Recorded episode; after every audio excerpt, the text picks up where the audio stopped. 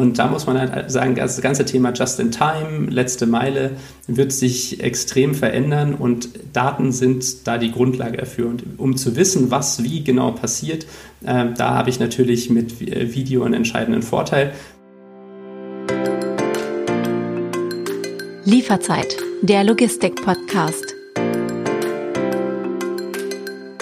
Mehr Daten, mehr Informationen, mehr Wissen. Bereit für das Big Date mit Big Data? Algorithmen begleiten seit Jahren nicht nur unseren Alltag, sondern auch die Paketlogistikbranche. Eines der Ziele dabei ist herauszufinden, wie man steigende Sendungsmengen nicht nur schneller, sondern auch effektiver und vor allem nachhaltiger ans Ziel bringen kann. Das Sammeln von Daten ist auch das Sammeln von Erfahrungen. Noch wichtiger aber ist die richtige Deutung. Was sagen mir diese ganzen Zahlen? Kann man daraus Muster erkennen? Und welche Rückschlüsse lassen sich daraus ziehen? Willkommen bei Lieferzeit, dem Logistik-Podcast. Mein Name ist David Siems, ich bin Journalist aus Hamburg und in jeder Folge spreche ich mit Experten über die wichtigsten Themen der Paketlogistik. Mein heutiger Gast ist Dr. Steffen Heinrich vom Berliner KI-Startup Peregrine. Er kommt ursprünglich aus der Autoindustrie und hat früher zu autonom fahrenden Fahrzeugen geforscht. Er sagt, Intelligente Kamerasysteme können Fahrer bei ihrer täglichen Tour nicht nur entlasten, sondern ihre Fahrt auch sicherer machen. Hallo Steffen, willkommen bei Lieferzeit. Hallo David, es freut mich mit dabei zu sein. Wir Deutschen tun uns ja mit dem Thema Datensammeln so ein bisschen schwer. Gleichzeitig wollen wir bei Google Maps aber wissen, wo das beste Restaurant in unmittelbarer Umgebung ist. Gibt es sowas wie gute und böse Daten oder warum tun wir uns eigentlich so schwer damit? Ja, das ist eine sehr gute Frage. Also in der Digitalisierung sind Daten sicherlich meiner Meinung nach eine ganz wichtige Ressource.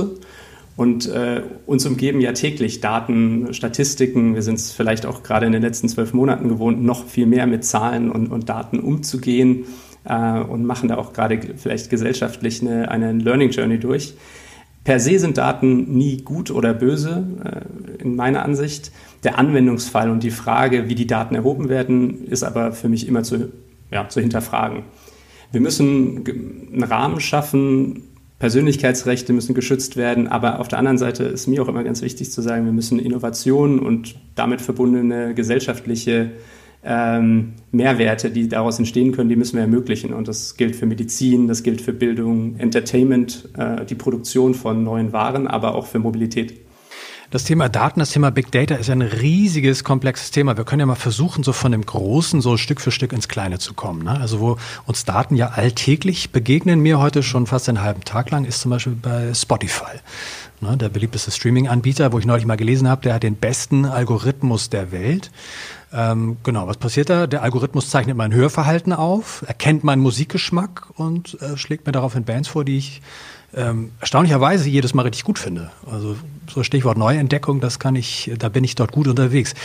Wie verwertet ihr denn das Sammeln von Daten in wirklich brauchbare Informationen? Du kannst dir das bei uns so vorstellen, dass wir Kamerasysteme hinter Fahrzeug-Windschutzscheiben installieren. Das ist was, was wir Videotelematik am Ende nehmen. Telematik ist vielleicht schon in der Branche seit vielen Jahren besser bekannt. Da geht es um ähm, die Frage, wo befindet sich ein bestimmtes äh, Objekt. Das kann eine Warensendung sein, das kann aber auch ein Fahrzeug sein, äh, also GPS-Sensordaten. Es geht aber auch um Dynamikdaten, Beschleunigungsdaten und wir setzen dort sozusagen die äh, neue Ressource Video on top. Das heißt, wir wollen verstehen, und das ist auch das Neue an im System, warum Dinge passieren und indem wir das verstehen, welche Verkehrsteilnehmer hier präsent sind, ähm, wie die Infrastruktur beschaffen ist oder wie die Straße in diesem Moment aussieht, können wir dann natürlich ähm, dem Fahrer, dem Betreiber des Fahrzeugs, aber auch gesellschaftlich gesehen, äh, wenn wir jetzt an Verkehrssicherheit denken, einen Mehrwert schaffen. Und äh, genau da setzen wir an. Spotify hast du erwähnt.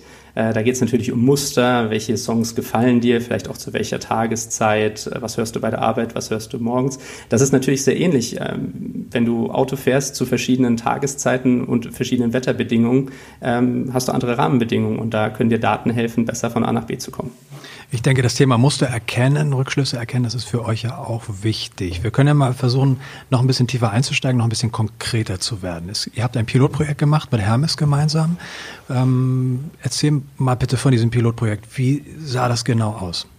Also die Ausgangsidee war ganz einfach. Die Frage war, wenn ein Lieferservice wie Hermes sechs Tage die Woche auf der Straße ist, viele Kilometer mit äh, Subunternehmern gemeinsam fährt, dann ist die Frage, was liegt entlang dieser Routen und könnte man dabei nicht auch relevante Informationen aus der Umgebung und der Infrastruktur beziehen, die dann zum einen natürlich den Fahrern oder den Zustellern helfen, aber auch sozusagen dem Gesamtsystem äh, der, der, Lieferlogistik. Und äh, da geht es natürlich dann darum, können Kosten eingespart werden, ähm, vielleicht auch Ineffizienten im Betriebsablauf identifiziert werden, Wartezeiten beispielsweise vermieden werden. Und gleichzeitig natürlich ist auch die Frage, ob nicht diese Daten, die entlang der Straße erfasst werden, für andere relevant sind, die ebenfalls in der Mobilität tätig sind oder aber der Stadt selbst, die heute auch noch nicht genau weiß, was wirklich auf den Straßen passiert. Hier im Thema Verkehrsmanagement wird ja auch gerade sehr viel gemacht. Smart City-Projekte entstehen ja am laufenden Band und da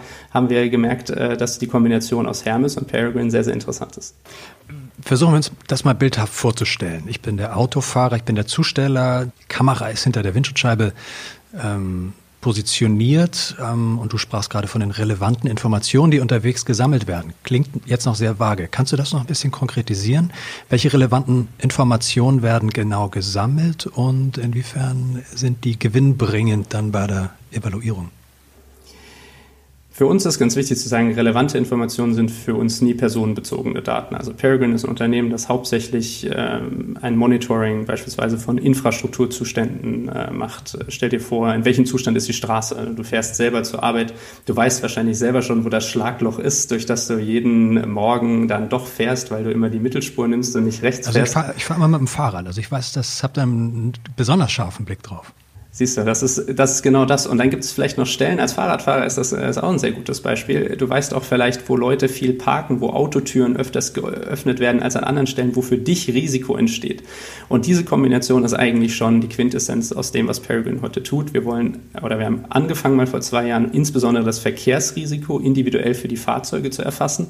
Äh, und das immer aus visuellem Kontext. Also wo entstehen Gefahrenpotenziale beispielsweise, weil man nicht gut eine Kreuzung einsehen kann, weil man viel Interaktionen mit äh, verletzlichen Verkehrsteilnehmern hat, wenn man es jetzt mal aus Sicht des Autos sieht, äh, wo ähm, interagiere ich viel mit Fahrradfahrern, mit Fußgängern. Und das ist ja auch, wenn man ehrlich ist, ein, ein Stresspotenzial für jeden Fahrer. Ja? Niemand möchte einen Unfall bauen, niemand möchte einen anderen Verkehrsteilnehmer verletzen. Dennoch fährt man natürlich mit einer gewissen Geschwindigkeit innerstädtisch und äh, Fahrradfahrer auch. Äh, wenn man jetzt an, an einer Stelle was nicht gut einsehen kann, entsteht sofort Gefahr. Das haben wir, damit haben wir angefangen und dann im zweiten Schritt haben wir gesagt, wir erfassen ja auch so Dinge wie, wo befindet sich ein Schlagloch, wo ist die Vegetation vielleicht gerade so, dass viel zugewachsen ist, äh, wo sind Parkplätze frei, äh, wie ist die Beschilderung vor Ort. Das ist das, was ich mit relevanten Daten meine. Was bei uns allerdings nie im Zentrum steht, ist die, ähm, die Identität einer Person. Also äh, dein Gesicht oder mein Gesicht ist völlig irrelevant für den Use Case. Gleich, das gleiche gilt auch für Nummernschilder. Das heißt, das entfernen wir sogar aus unserer Datenerhebung komplett und fokussieren uns wirklich auf sogenannte Road Assets, wie wir das bei uns nennen. Man kennt dieses Beispiel von Google Street View, äh, wenn man so, oder mal, vielleicht hat man schon mal so ein Google Car gesehen, ne, mit dieser Kamera auf dem Dach und man kennt natürlich auch so diese anonymisierten Bereiche, Autos, Nummernschilder, teilweise sogar komplette Ladenzahlen, wenn man dann bei Google Street View mal etwas sucht ne, und das dann anonymisiert wird. Da denkt man natürlich automatisch dran, wenn ich äh, mir vorstelle, da ist jetzt ein Fahrzeug unterwegs, das zeichnet per Video Daten auf, sammelt Daten also da ist äh, die Garantie, dass, also wenn ich da jetzt auftauchen würde auf einem Video, wie funktioniert das genau? Also, dass dann meine Daten, mein Gesicht wird anonymisiert, wird das gelöscht oder wie magst du das nochmal genauer erläutern? Ja, sehr gerne. Ist auch für uns wirklich der wichtige Aspekt an der Technologie. Ich würde sogar einen Schritt zurückgehen. Es gibt gar keine, in erster Linie gar keine Aufnahme. Ähm, es ist kein aufnehmendes System, es ist ein beobachtendes System. Du kennst das vielleicht, wenn du äh, in deinem Auto eine Rückfahrkamera hast als Fahrerassistenzsystem oder ein Fußgängerschutzsystem, das, das heute schon in vielen Autos verbaut ist. Die nehmen auch keine Videos auf, aber die bewerten in der Situation, beispielsweise beim Rangieren ist hinter dir ein Auto und dann gibt es diese schönen Parkpiepser, das ist eine Kombination aus dem Kamera Kamerasystem und Ultraschallsensorik. Bei uns ist das sehr ähnlich. Wir fahren irgendwo vorbei und stellen fest, oh, da ist ein, ähm, ähm, Schild für eine Geschwindigkeitsbegrenzung. Und dann merken wir uns die und sagen, da war Tempo 30 und das war an dieser Stelle. Für uns ist völlig egal, welcher Fahrer und welches Fahrzeug an diesem Moment dran vorbeigefahren ist und auch wer äh, um dieses Schild herum stand. Wichtig ist ja für uns und für beispielsweise die Stadt oder Stadtwerke beispielsweise zu wissen, wo stehen bestimmte Dinge, sind die beschädigt worden, sind die noch intakt. Äh, intakt ist bei Schildern jetzt äh, vielleicht nicht ganz so leicht zu verstehen, aber es gibt natürlich auch Vandalismus oder aber, wenn wir an Straßenlaternen denken, gibt es natürlich noch eine technische Komponente. All das sind so Instandhaltungsmechanismen, die man heutzutage sehr manuell äh, durchführen muss. Das heißt, ich muss meine Mitarbeiter dahin schicken mit Papier und Bleistift und das erfassen lassen. Oder ich kann natürlich äh, Hermes fragen, die da tagtäglich vorbeifahren und automatisiert mir sagen können, die Lampe ist wieder kaputt oder euer Straßenschild fehlt. Man kann, glaube ich, vereinfacht zusammenfassen oder vereinfacht sagen, Daten in eurem Fall dienen dazu, ja, so einen mitunter stressigen Alltag eines Fahrers, eines Zustellers ja auch ein bisschen zu normalisieren, ein bisschen zu entspannen, wenn man sich vorstellt, da ist man viel unterwegs, da steuert man viele Adressen an und bei euch helfen oder mit dank eurer Hilfe wird quasi dieser Alltag während der Fahrt dann deutlich ähm, ja, normalisiert oder entspannt. Ist das richtig? Als wir uns entschieden haben, in diesem Bereich tätig zu werden, äh, dazu muss man auch ein bisschen verstehen, wo wir herkommen. Wir kommen eigentlich ähm, aus der Forschung für autonome Fahrsysteme, haben für Automotive-Firmen und Zulieferer gearbeitet in der Vergangenheit und wir haben uns immer die Frage gestellt, kann man diese Technologie nicht schon heute äh, in die Fahrzeuge bringen, egal welche Marke das nun ist oder wie alt das Fahrzeug ist. Also kann ich das, diese Technologie der Umfeldwahrnehmung vom, mittels eines Kamerasystems, kann ich das nicht heute schon in Fahrzeuge reinbringen und damit einen Mehrwert stiften? Und Fahrer waren essentiell für uns hier. Wie kann man den Fahrer in seiner Aufgabe unterstützen? Erste Frage ist, wie kann man ihm dabei helfen, weniger Unfälle zu haben? Man muss natürlich sagen, das sind ja auch viele Kilometer, die gefahren werden. Das heißt, die Wahrscheinlichkeit, dass man in einen Unfall involviert ist, ähm, hängt ja nicht nur von der eigenen Fahrleistung ab, sondern auch von anderen Verkehrsteilnehmern. Und je mehr Kilometer ich fahre, desto höher die Wahrscheinlichkeit, dass ich auch mal vom Kleinstschaden, Parkrempler bis hin natürlich auch mal zum Auffahrunfall, dass ich da beteiligt bin. Und für uns, wenn wir heute mit Fahrern sprechen, wir haben im Übrigen äh, als Company äh, angefangen, ganz am Anfang wirklich Umfragen mit professionellen Fahrern zu machen, da haben wir schnell gelernt, ja, niemand möchte jetzt ein zusätzliches weiteres System erstmal per se haben. Es gibt ja auch schon viele Systeme, die heute schon genutzt werden. Aber ich glaube, der große Mehrwert war da, Beweismaterial zu haben, dass man eben nicht schuld ist. Als professioneller Fahrer, egal in welchem Segment, vom Busfahrer bis zum Straßenbahnfahrer, steht man eher schnell mal in der Schusslinie, weil man ist ja der, der schnell von A nach B will. Das gilt auch für den Taxifahrer. Und wir sehen das heute auch gerade in der Taxibranche ich weiß nicht, wann du das letzte Mal Taxi gefahren bist, aber fast alle der Kollegen haben aus eigenem Antrieb äh, bei einem großen Elektronikmarkt sich eine Dashcam zugelegt. Ähm, einfach aus äh, dem Schutz, äh, dass man Beweismaterial hat. Die äh, ähm, Systeme sind mittlerweile auch vor Gericht nutzbar und wir gehen da einfach einen Schritt weiter und sagen, wir werten diese Bilder automatisiert aus. Wir sind sogar besser als die Dashcam. Wir speichern gar nicht alle äh, Bilddaten, die dort anfallen, sondern wirklich nur, wenn ein Unfall passiert ist oder wenn es eben diese relevanten Datensätze gibt, über die wir schon gesprochen haben. Und das schafft natürlich beim Fahrer auch eine Akzeptanz. Ähm, wir müssen dem Fahrer da helfen und ihn unterstützen, aus Fahrzeugsicherheitsthematik, aber auch bei der Zulieferung. Wenn ich vom Kollegen, der schon mal irgendwo hingefahren ist, lernen könnte, äh, wo ich genau halten musste, dass ich möglichst schnell zum Treppenhaus gelange. Das ist beim Wohnblock schon mal die erste Frage. Und aber auch äh, bei, bei Geschäftsadressen super schwierig, wenn man nicht weiß, wo war vielleicht eine Laderampe äh, und wo muss ich da genau hin. Und das sind diese fünf oder sieben Minuten. Wenn man die mehrmals am Tag hat, dann werden 120 Pakete immer schwieriger und schwieriger zu erreichen. Steffen, du wohnst ja in Berlin, ich wohne in Hamburg, das ist mit den Adressen ein bisschen übersch überschaubarer. In Berlin weiß ich aus eigener Erfahrung, äh, da gibt es eine Straße auch gern mal fünf bis sechs bis sieben Mal im gesamten Stadtgebiet und dann heißt es irgendwie äh, Hinterhaus, linker, rechter, zweiter, dritter, vierter, fünfter Eingang. Also das ist ähm, gerade in urbanen Gebieten wie Berlin natürlich deutlich komplexer, auch die Paketzustellung. Okay, wir haben den äh, quasi den Nutzen für die Fahrer haben wir jetzt schon sehr gut herausgearbeitet, herauskristallisiert. Wenn wir jetzt mal auf die andere Seite gucken, was haben denn die Kunden Nutzen davon? Ich würde mir jetzt denken, gut, ein zufriedener Fahrer bringt mir quasi auch termingerechter und zufriedener auch mein, mein Paket zu mir nach Hause. Was, was würdest du sagen? Inwieweit profitieren die Kunden auch davon? Also es geht ja nicht nur um den zufriedeneren Fahrer, was ja generell, glaube ich, erstrebenswert ist, aber es geht ja auch darum, diese Pakete wirklich schaffen zu können. Also wenn ich viele Verzögerungen im Betriebsauflauf habe, weil ich nicht weiß, auf welcher Route gerade Rückstau ist, weil ich nicht weiß, ähm, wo vielleicht durch ein Verkehrsereignis ähm, Verzögerungen auftreten, dann ähm, multipliziert sich das äh, entlang der, der Journey äh, oder der, der Tour eines Fahrers.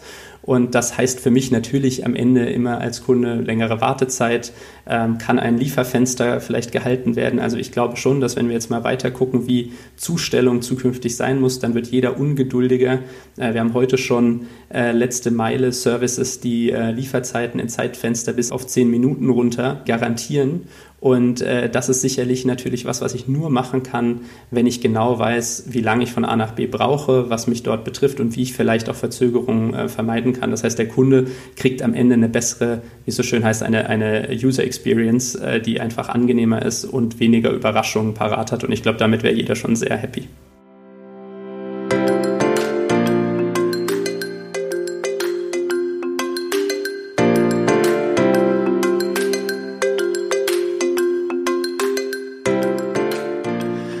Willkommen zum zweiten Teil vom Podcast Lieferzeit. Mein Gast ist Dr. Steffen Heinrich vom KI-Startup Peregrine. Dashcam kenne ich ja nur von so YouTube-Videos, ähm, wenn äh, so Autofahrten in Russland, wo dann äh, die Leute aufeinander losgehen mit der Baseballkeule. Aber egal, wollen wir nicht abschweifen. Taxifahren tue ich auch noch einmal im Jahr, wenn es in Urlaub geht, wobei mal gucken, in Zeiten von Corona auch eher wahrscheinlich seltener. Inwieweit wird Videoaufzeichnung denn auch die City-Logistik der Zukunft prägen und mitgestalten? Ich glaube, ich würde eher nochmal auch da wieder dazu übergehen zu sagen, es ist nicht zwangsweise die Aufzeichnung. Also ich hoffe, dass Aufzeichnungen ähm, nur ganz wenig ähm, zum Tragen kommen, aber das Verständnis, was vor Ort passiert, ist für jede Form von Betriebsablauf super essentiell. Wenn ich nicht weiß, warum es zu Verzögerungen kommt, wenn ich nicht weiß, was in meinem Prozess wirklich noch zu verbessern ist, dann, dann habe ich da natürlich äh, ja, ein Innovationspotenzial, das ich, das ich nicht heben kann. Und das Gleiche gilt ja auch, wenn wir überlegen, und jetzt hast du gefragt, wie das zukünftig ist. Ich glaube, viele Dienste gehen einfach noch, verzahnen sich viel mehr ineinander. Also wer liefert vielleicht in ein be bestimmtes äh, Quartier, wer macht wirklich die ich nenne es jetzt mal nicht letzte Meile, sondern vielleicht die letzten 100 Meter. Ähm, ist das noch heute so, wie wir das, ähm, wie wir das heute praktizieren? Oder gibt es dort ein Mix aus teilweise Robotiksystemen, die Anlieferungen im, im letzten, im Last-Mile-Bereich machen. Wir sehen heute schon Lieferroboter auf den Gehwegen in ersten Ausprägungen. Wir sehen ähm, Fahrradkuriere, äh, dass da viel passiert, äh, dass das nochmal richtig boomt äh, von Essenslieferungen. Ich kann mir mittlerweile ja auch alles liefern lassen. Ähm, wahrscheinlich äh, lasse ich mir bald nicht nur die Schuhe schicken und muss sie äh, zwei Tage später retournieren, sondern retourniere sie vielleicht direkt oder gar nicht. Hoffentlich äh, auch weniger Retouren natürlich. All diese Optimierungen basieren immer auf Daten und Erkenntnissen, die ich halt über den, ähm, sag ich mal, den Use Case äh, und Anwendungsfall weiß. Und da muss man halt sagen, das ganze Thema Just in Time, letzte Meile, wird sich extrem verändern und Daten sind da die Grundlage dafür. Und um zu wissen, was wie genau passiert, äh, da habe ich natürlich mit Video einen entscheidenden Vorteil. Zudem muss man auch sagen, was wir heute sehr gerne dann ja schon im, auch im Co-Creation mit, mit potenziellen äh, Kunden dann immer machen, dass wir sagen, dass wir schauen uns die Daten erstmal zusammen an. Wir erheben eine ganz kleine äh, Stichprobe und machen sozusagen so einen Forschungsansatz zu sagen, was, was könnten wir denn eigentlich überhaupt daraus erheben? Wie sieht das denn eigentlich aus? Und meistens sitzen die Experten ja sowieso aus unserer Sicht auf der anderen Seite. Die kennen ihren Betrieb seit 20 Jahren und die sagen dann, Mensch, wenn ich das gewusst hätte, dass wir irgendwie an der Stelle gar nicht bis, bis vors Ziel ranfahren können ähm, oder dass hier irgendwelche Schrankensysteme sind, wo wir uns immer anmelden müssen und erst dann passieren können. Und ich das automatisiert, ich meine, bei einem Einzelfall ist das ja gar kein Problem. Dann sagt man, ja gut, dann ändern wir das halt. Aber das passiert ja hunderte oder tausende Male am Tag und das kann ich gar nicht äh, menschlich erfassen und mit Papier und Bleistift äh, oder in eine Excel-Tabelle eintragen. Das muss ich automatisiert sehen und da sehen wir uns dann eher als Zulieferer für andere Innovationsfelder, wie beispielsweise die Routen- und Tourenplanung, ähm, die ja äh, sowieso schon in diesen Unternehmen stattfindet und wir, wir liefern dort eben neue Erkenntnisse zu und hoffen, dass wir dann anderen Geschäftsbereichen dabei helfen können. Und so sehe ich da auch die Zukunft. Ähm, gerade das viel mehr Just-in-Time ist, und die Zeitfenster immer kleiner werden und der Kunde vielleicht auch ungeduldiger, muss man dann leider sagen. Bevor wir in die ferne Zukunft schauen, noch ein Punkt, den wir noch gar nicht richtig geklärt haben. Ne? Also wie kann ich mir die Anwendung denn dann vorstellen? Daten werden gesammelt, die zeichnen nicht auf in dem Sinne, das hast du erzählt, sondern assistieren mehr dabei. Ich bin nochmal bei diesem Bild von, dem, von der Einpackhilfe. Ähm, kann ich mir das vorstellen wie so eine interaktive Karte? Ich sprach am Anfang von Google Maps, wo ich, wo mir angezeigt werden auf dem Weg an mein Ziel sehe ich, Mensch, da ist noch ein toller Plattenladen und da ist noch der, das und das Geschäft oder das Rathaus etc. Kann ich mir das als interaktive Karte vorstellen? Ist das voice-basiert? Sind das kleine Warntöne, die mich als Fahrer darauf hinweisen? Ähm, in welche Richtung glaubst du, wird das gehen? Von unserer Produktseite her ist es, ich glaube, eine interaktive Karte oder ein, eine Art Tagebuch, äh, wenn man so will. Ähm, so könnte man sich sicherlich am besten vorstellen. Wenn ich eine Kreuzung heute fragen könnte, was passiert denn normalerweise auf dieser Kreuzung? Und was wäre eine Anomalie, also was wäre ein Ereignis, das da eigentlich nicht stattfinden darf? dann würde ich als Verkehrsmanager, Verkehrsplaner natürlich schon viel wissen. Dabei geht es mir nicht darum zu wissen, welche Privatperson diese Kreuzung zu welcher Uhrzeit benutzt, äh, ganz und gar nicht. Aber es geht mir darum, wie häufig wird sie von Fahrradfahrern durchquert, ähm, kommt es häufig beim Rechtsabbiegen äh, zu gefährlichen Situationen zwischen beispielsweise auch schwereren Fahrzeugen, ähm, LKWs und, und Fahrradfahrer, Fußgänger, ist der Sichtbereich nicht hinreichend, wie kann ich darauf reagieren? Und das sind für mich so die Stellschrauben, wo man einfach dieses Wissen einbringen kann und äh, wir haben ja natürlich jetzt schon über einige Anknüpfungen in der Lieferkette gesprochen, einfach zu gucken, was bedeutet es denn, wenn ich an manchen Stellen in zweiter Reihe stehe. Das hat einen Einfluss auf den Verkehrsfluss an, in diesem Moment. Und eine Standzeit von zwei Minuten ist was anderes wie eine Standzeit von sieben Minuten, wenn das um 8 Uhr morgens ist. Das, das sind alles Dinge, die heute die Stadt nicht weiß. Das ist, was der Logistiker auch nur schwerlich weiß. Und äh, da kann sag ich mal, können visuelle Daten den, den Kontext bringen, der, der uns hier weiterhilft, in, insbesondere dann langfristig gedacht auch in der Stadtplanung. Wie sieht denn nicht nur die City-Logistik aus, sondern wie sieht denn die City aus? Ein Thema, für das sich die Paketlogistik ja auch sehr interessiert seit vielen, vielen Jahren, ist das Thema autonome Fahrzeuge, autonome Autos. Du hast zu dem Bereich früher geforscht und viel gearbeitet. Und ähm, wenn ich mir vorstelle, ich war letztes, vorletztes Jahr im Kino, habe Blade Runner gesehen, da ist äh, Ryan Gosling kein Paketzusteller, sondern ähm, quasi so wie ein Kopfgeldjäger, der, der Replikanten jagt. Aber der, der ist dort in seinem, in, seinem, in seinem Flugauto und kann während der Fahrt ein schönes Schläfchen machen, bekommt irgendwann per Warnton einen Hinweis, dass das Ziel in nächster Nähe ist und er doch bitte aufwachen möge. Ich habe viele Freundinnen von mir, die würden sich, glaube ich, sehr darüber freuen, wenn Ryan Gosling ihnen das Paket zu ihnen nach Hause bringt. Ähm, also das Thema autonome Fahren, ist das, ähm, ist das nur eine Verheißung? Wann wird das kommen? Was glaubst du, wann das kommen wird? Und die spannendste Frage, die ich mir stelle, ist der Fahrer dann eigentlich nur noch ein Zusteller oder auch noch Fahrer? Das ist eine sehr gute und auch eine sehr komplexe Frage, weil, wie du schon gesagt hast, ich habe die letzten zehn Jahre sowohl anfänglich als Softwareingenieur, aber auch als Doktorand in diesem Bereich geforscht, dann später in der Konzernforschung für, für einen Automobilhersteller gearbeitet und mir dann äh, als sag ich mal, nachgelagert darüber auch die Frage gestellt, wie überführt man das denn wirklich in ein Produkt? Die wirkliche Antwort darauf ist sicherlich, dass es ganz viele Antworten gibt. Also wie sieht denn das autonome Fahren vielleicht nächstes Jahr, in fünf Jahren und in zehn Jahren aus? Und es gibt verschiedene Realitäten.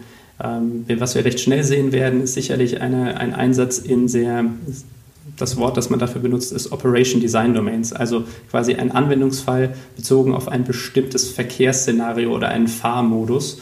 Also wo ist das Fahrzeug in der Lage, überhaupt fahrerlos ähm, seine Tätigkeiten aufzunehmen? Und äh, da gibt es natürlich geschützte Areale, ich sage jetzt mal ein Hafengebiet, ähm, das sich besser anbietet, als wenn ich das jetzt auf der letzten Meile in, in der Stadt mache, wo ich sehr viel Mixed Traffic habe, also äh, gemischten Verkehr zwischen manuell gefahrenen und autonom gefahrenen Fahrzeugen. Deshalb ist äh, für mich das Spannende daran, also ich bin überzeugt davon, die Technologie kommt. Ich bin in vielen Versuchsträgern von verschiedensten Firmen, äh, sowohl in den USA oder auch von chinesischen Firmen, deutschen Firmen gefahren, äh, habe einige davon durfte ich mitentwickeln. Das heißt, es ist eher eine Frage des Wanns, aber auch im Use Case, und da kommen wir jetzt vielleicht dann zu, zur Lieferlogistik, gibt es ja, geht es ja nicht nur darum, dass jemand das Auto bedient, sondern es ist so viel Expertenwissen daran, jetzt haben wir gerade darüber gesprochen, wo halte ich, wie fahre ich das überhaupt an, just in time. Vielleicht will ich, äh, wenn wir jetzt beim Lkw-Bereich sind, äh, gar nicht direkt anfahren, sondern ich muss nochmal an irgendeiner anderen Stelle warten, äh, weil sonst sich Rückstaus bilden. Also es ist ein sehr komplexes Problem, wo man nicht nur sagen kann, hier geht es darum, dass ein Auto ähm, sicher die Spur halten muss und keinen, keinen Unfall bauen darf. Ähm, dementsprechend würde ich sagen, wir sehen eine, eine, eine, langsame Einführung der Technologie, aber was man halt nicht übersehen darf, und du hast jetzt äh, Blade Runner angesprochen, äh, es gibt natürlich auch schon Forschungsfelder, man sagt ja immer die schönen Flugtaxis, das war ja so ein Begriff der letzten Jahre, ähm, auch die werden kommen. Äh, die sind dann vielleicht nicht als urbanes äh, Verkehrsmittel zu denken, sondern mehr als Intercity-Lösungen, ähm, äh, aber die Kombination daraus wird schon die Mobilität verändern.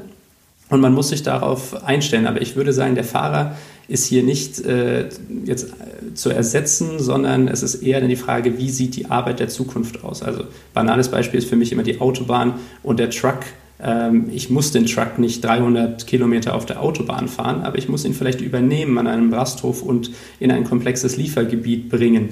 Das heißt, für mich als Fahrer entsteht eigentlich eine schönere Aufgabe, weil ich vielleicht gar nicht mehr auf den langen Strecken selber unterwegs sein muss. Meine Familie kann ich öfters sehen. Ich bleibe vor Ort und bringe das Fahrzeug sozusagen wieder an seinen Haltepunkt.